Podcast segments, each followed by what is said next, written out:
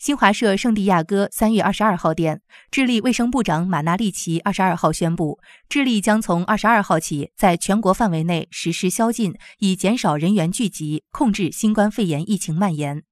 马纳利奇在新闻发布会上说，具体宵禁时间为每天晚上十时至次日早上五时。马纳利奇同时宣布了一系列防控疫情的新措施，包括所有入境人员都必须进行隔离，不按规定居家隔离的确诊患者将被强制在指定地点集中隔离，政府将提供快速检测服务等。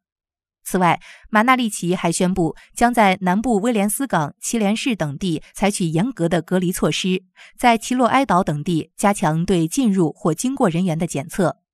智利卫生部二十二号发布的数据显示，截至当地时间二十一日二十一时，该国新冠肺炎确诊病例比前一日增加九十五例，累计六百三十二例。